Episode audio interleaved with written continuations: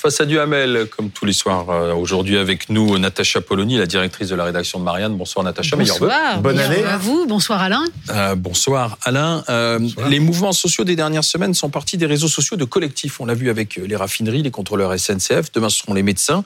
Les boulangers, c'est un collectif aussi, le 23 janvier prochain. Qui sait ce qui va se passer d'ailleurs au moment de la contestation de la réforme des retraites? C'est-à-dire que les, les syndicats ont perdu, même perdu la main, Alain? D'abord, euh, quand on dit ça, il faut commencer par dire, je crois que, celui l'acteur le plus en difficulté dans les médias, c'est quand même le gouvernement. Il faut le rappeler quand même avant de se demander ce qui va arriver aux autres. Bon, euh, ensuite, euh, en ce qui concerne les syndicats, je pense qu'ils ont devant eux deux problèmes, enfin au moins deux problèmes. Bon, le premier, c'est effectivement qu'ils sont soumis à la concurrence de coordination que les coordinations sont hors de leur contrôle, souvent même simultanées. Il peut y avoir dans une profession, comme c'est le cas en santé par exemple, discussion et négociation en ce moment avec les organisations syndicales et euh, une coordination qui prend naissance. Et des coordinations, on voit très bien qu'à partir du moment où ça existe dans un métier, euh, par exemple les boulangers, bah, immédiatement euh, les bouchers, et puis ensuite il y aura évidemment d'autres. donc la, visibilité, euh, je crois, se concentre sur les coordinations parce qu'elles sont dans la vie quotidienne des gens, que euh, les gens parlent avec leur boulanger, ils parlent pas avec des responsables syndicaux, en tout cas beaucoup plus rarement. Donc ça, c'est la première chose, c'est un handicap. Le, deuxième péril, alors qu'il n'est pas immédiat, mais, qui se posera dans un mois ou dans deux mois pour les syndicats, c'est que euh, encore faut-il qu'ils gagnent la bataille des retraites. Parce que jusqu'à présent, quand on voit ce qui s'est passé dans, les dernières années, enfin sur 30 ans, ils ont perdu à chaque fois sur les batailles des retraites.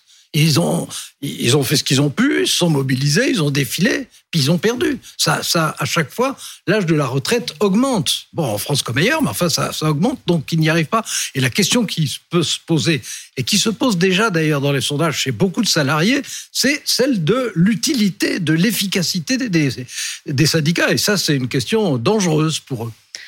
Alors, il y a plusieurs choses dans, ce que vous venez de dire, Alain, euh, qui, qui sont intéressantes euh, pour un débat. Pas, premier point, vous dites les syndicats ont perdu les batailles des retraites. C'est vrai, jusqu'à 2019. Et c'est très important. La dernière mobilisation en 2019 a fait reculer le gouvernement et nous sommes toujours mais sur pas abandonner, cet pas abandonner son idée de réforme. Pas abandonner, c'était pas la même. sérieusement bouger, c'était oui, pas oui, la même. Oui, mais ça je suis d'accord. D'ailleurs, c'est absurde parce que celle qui est proposée aujourd'hui, on n'y comprend plus rien, c'est n'importe quoi et c'est surtout euh, visiblement une espèce de pilotage au doigt mouillé en fonction de ce qu'on sent de l'opinion. Voilà, face à une réforme que, euh, selon les sondages, entre 55 et 70 des Français ne veulent pas. Hum. Euh, deuxièmement, ce que vous pointez sur le risque de débordement des syndicats. Alors, oui, c'est vrai, et ça a été beaucoup pointé. On entend cette petite musique depuis quelques jours. Oui, mais ce sont des intérêts catégoriels. En fait, chacun défend son bout de gras, etc. Et ça, en revanche, je ne suis pas d'accord. Qu'il y ait un risque, vous avez tout à fait raison de, de ben, en l'occurrence, je n'ai pas dit que c'était des catégoriels. C'est pour ça, c'est pour ça que je, ne, je disais que j'entends cette musique depuis quelques jours. Je ne parlais pas de vous. Vous avez dit, vous, qu'il y avait un risque de, de, radicalisation de la base par rapport à des syndicats qui ne tiennent, qui ne tiennent plus. C'est vrai et c'est exactement ce qui s'est vu sur la SNCF mmh. notamment. Cela dit, on peut quand même rappeler que les syndicats, justement, pour ne pas se sentir dépassés, ont, déposé le préavis qui a permis au collectif de contrôleurs de faire grève pour le. et d'obtenir gain de cause. Ça, ça, ne les a pas renforcés dans l'état d'esprit des salariés de la branche. Ça les fragilise. Mais. On aurait tort de croire qu'il s'agit là de groupuscules qui se battent pour leurs propres intérêts ah. avec une forme de course à l'échalote. Nous, les boulangers, on a obtenu ça. Bah, nous, du coup, les bouchers, on va c'est inévitable. Sauf que en fait, quand on regarde les raisons pour lesquelles ces gens se mobilisent, elles sont fondées. elles sont parfaitement fondées. Oui, mais elles sont communes. mais là, des problèmes qui nécessiteraient que les syndicats réussissent à faire entendre un discours oui, non, mais global. Pas. Je ne dis pas le contraire. Euh, c'est évident que euh, ce que euh, dans une branche, une coordination essaye de pousser, c'est ce que les syndicats auraient pu pousser à leur place. Bon, mais il se trouve qu'à partir du moment où ce sont des coordinations qui qu'ils le font, qu'elles sont visibles. En plus, en ce moment, en tout cas, ça se passe dans, des, euh, dans des professions particulièrement visibles pour l'ensemble des Français. Quand euh, on, on se rend compte qu'il y a un vrai problème pour les boulangers ou un vrai problème pour les blanchisseurs d'ailleurs, Bon, euh, les, les, les, gens comprennent ce qui se passe à ce moment-là. Alors que quand il s'agit de mots d'ordre syndicaux, ils y voient des choses plus abstraites, ils y voient des stratégies, ils y voient des intérêts contradictoires. Donc, donc je pense que les coordinations dans un climat comme celui-ci risquent de se multiplier et qu'il y a, et ça c'est d'abord très français et ensuite de toute façon inévitable, il y a un effet d'imitation. C'est-à-dire que quand vous avez énormément de professions qui sont prises à la gorge à cause de l'augmentation du prix de l'énergie, si le gouvernement prend des, des mesures en faveur d'une de ces professions, les autres vont évidemment dire bah et nous? Et, et, et Non mais d'ailleurs c'est logique. Mais le gouvernement a dit, il y avait Conseil des ministres aujourd'hui, le gouvernement veut résister au vent contraire. Ça, ça veut dire quoi ça? Ça veut dire gros pipeau. Ça veut dire que là, on est en train de brasser du vent. Justement, le problème n'est pas là. Regardez le problème des boulangers. Il est extrêmement intéressant. C'est-à-dire que les boulangers, d'abord, ce sont des artisans. Mmh. En fait, ce sont des gens qui sont isolés depuis longtemps, qui triment comme des chiens jusqu'à 15 heures par jour, qui se retrouvent à ne plus pouvoir se payer de salaire. C'est-à-dire, c'est la France qui se lève tôt, c'est la France mmh. qui bosse, mmh. et ils sont pris à la gorge par quoi? Par le système de dérégulation de, du marché de l'électricité qui a été voulu par les politiques, par les, les les commentateurs qui trouvaient ça génial, la libre concurrence, etc., pendant 30 ans. Or, les boulangers, là, tout à coup, s'aperçoivent qu'ils vont tous crever et ils réussissent à se faire entendre parce qu'il y a un symbole sur eux. Mais en fait, c'est parce que les Français les soutiennent aussi. Oui, mais, heureusement. mais c'est vrai, c'est vrai. Juste, je termine sur ce, ce raisonnement-là. Donc, il ne s'agit pas de défendre des intérêts catégoriels. En revanche, ce qui nous manque, c'est un discours politique qui dise les boulangers, ce que vous défendez, en fait, est en lien avec une problématique qui est une problématique beaucoup plus globale. Et le tort des syndicats là-dedans, c'est que eux, en fait, ils ont loupé très souvent ces grands combats. Je prends un exemple.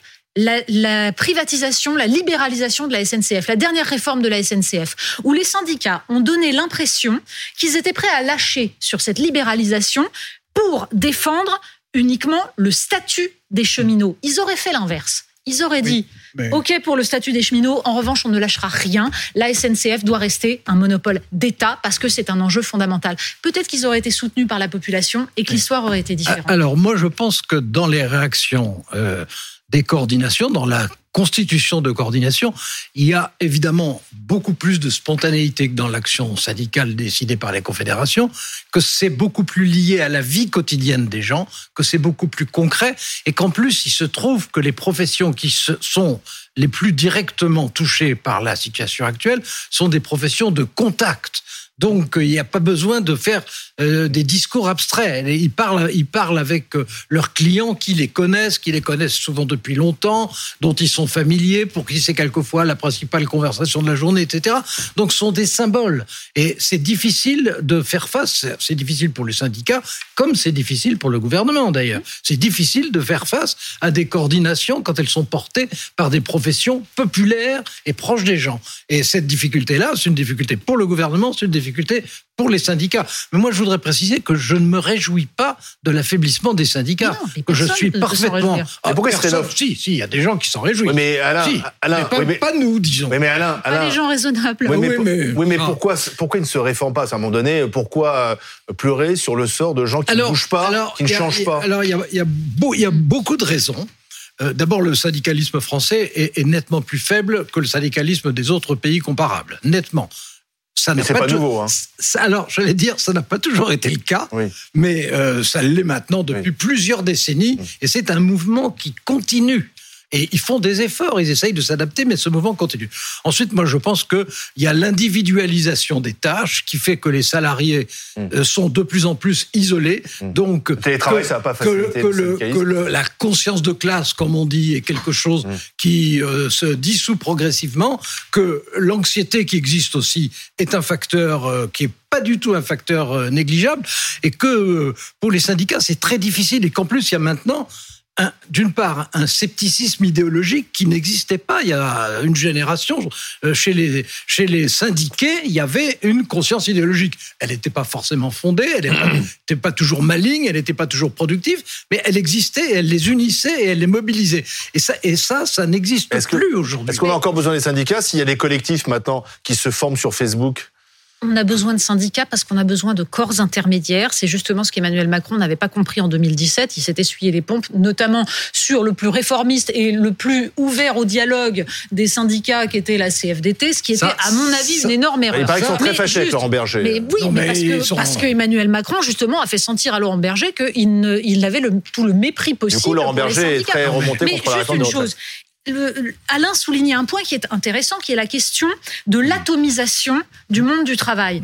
C'est le principe du néolibéralisme que d'avoir petit à petit détruit toutes les, toutes les, les, protections sociales qui avaient été mises en place au cours du XXe siècle. Mais ça existe. Mais bien sûr, mais c'est un, fait. un fait. C'est-à-dire que la mondialisation, c'est quoi? C'est le fait que on peut, par des échanges et par la libre circulation, les flux de capitaux, de marchandises et d'hommes, on peut contourner les protections sociales puisqu'on peut aller faire fabriquer ailleurs et on peut acheter les marchandises ailleurs.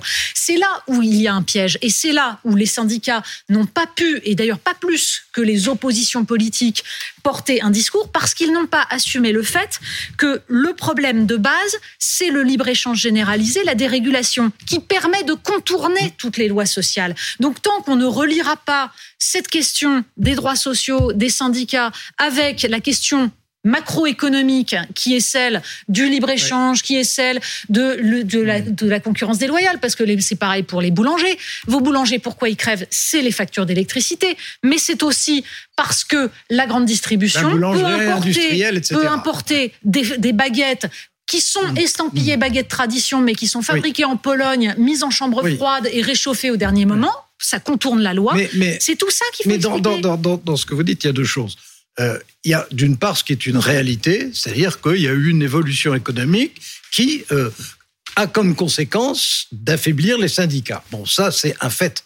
Mais à partir de ça, euh, ce qu'on attend dans l'immédiat des syndicats, ça n'est pas une reconstitution idéologique de quelque chose qui a disparu. Ça, ça n'est pas de faire de la philosophie économique. Ce qu'on attend d'eux, c'est d'être capable de trouver d'une part des nouvelles formes d'intervention, puisqu'il y a une nouvelle organisation du travail, il faut des nouvelles formes euh, d'activité pour les syndicats. C'est du bon sens. Peut-être un peu euh, moins d'idéologie et plus de, pragmatisme. Oui, et puis de s'adapter, de, s'adapter au fait que les, que les salariés sont de plus en plus isolés. Bon, et du fait que dans le travail, globalement, et, par exemple le travail euh, à, domicile par ordinateur en est un exemple, il y a forcément une désocialisation relative vous qui existe. et donc tout ça, tout ça va dans le même sens. En revanche, en revanche, en ce qui concerne euh, la question de remise en cause de la mondialisation, euh, on, on, peut le souhaiter. Enfin, vous le souhaitez. En tout cas, moi, je le souhaite pas tellement, mais on peut le souhaiter. En ce moment, je remets un peu en cause toute seule. Mais, mais, mais c'est une logique, c'est une logique en elle-même. Ça n'est pas. Vous demandez aux syndicats d'accepter la dérégulation totale et de venir poser le financement. C'est ça que vous leur demandez. Pas du tout. Vous demandez, là, vous, vous qu'il faut qu'ils deviennent macronistes, qu'ils acceptent tout, la réforme des retraites. Ça, c'est très drôle. Disons que c'est très bien dans le canard enchaîné. Mais dans la réalité des choses, euh, il faut que, puisqu'il y a une nouvelle forme d'organisation du travail, elle est là. Bon, bah, il faut, s'ils veulent avoir un espoir de compter, il faut qu'ils adaptent leur méthode. C'est quand même, ça me paraît quand même du bon sens, peut-être un peu rustique. Alain. Merci Alain, merci Natacha. Natacha Polony, la directrice de la rédaction de Marianne. Voilà le dernier numéro de Marianne que vous trouverez en kiosque dans les prochaines heures très beau dossier sur le réarmement, du monde. Les, tous les pays se réarment et c'est extrêmement dangereux. On vous a fait tout le point, les, les cartes, etc., pour expliquer ça. Merci Natacha, merci Alain.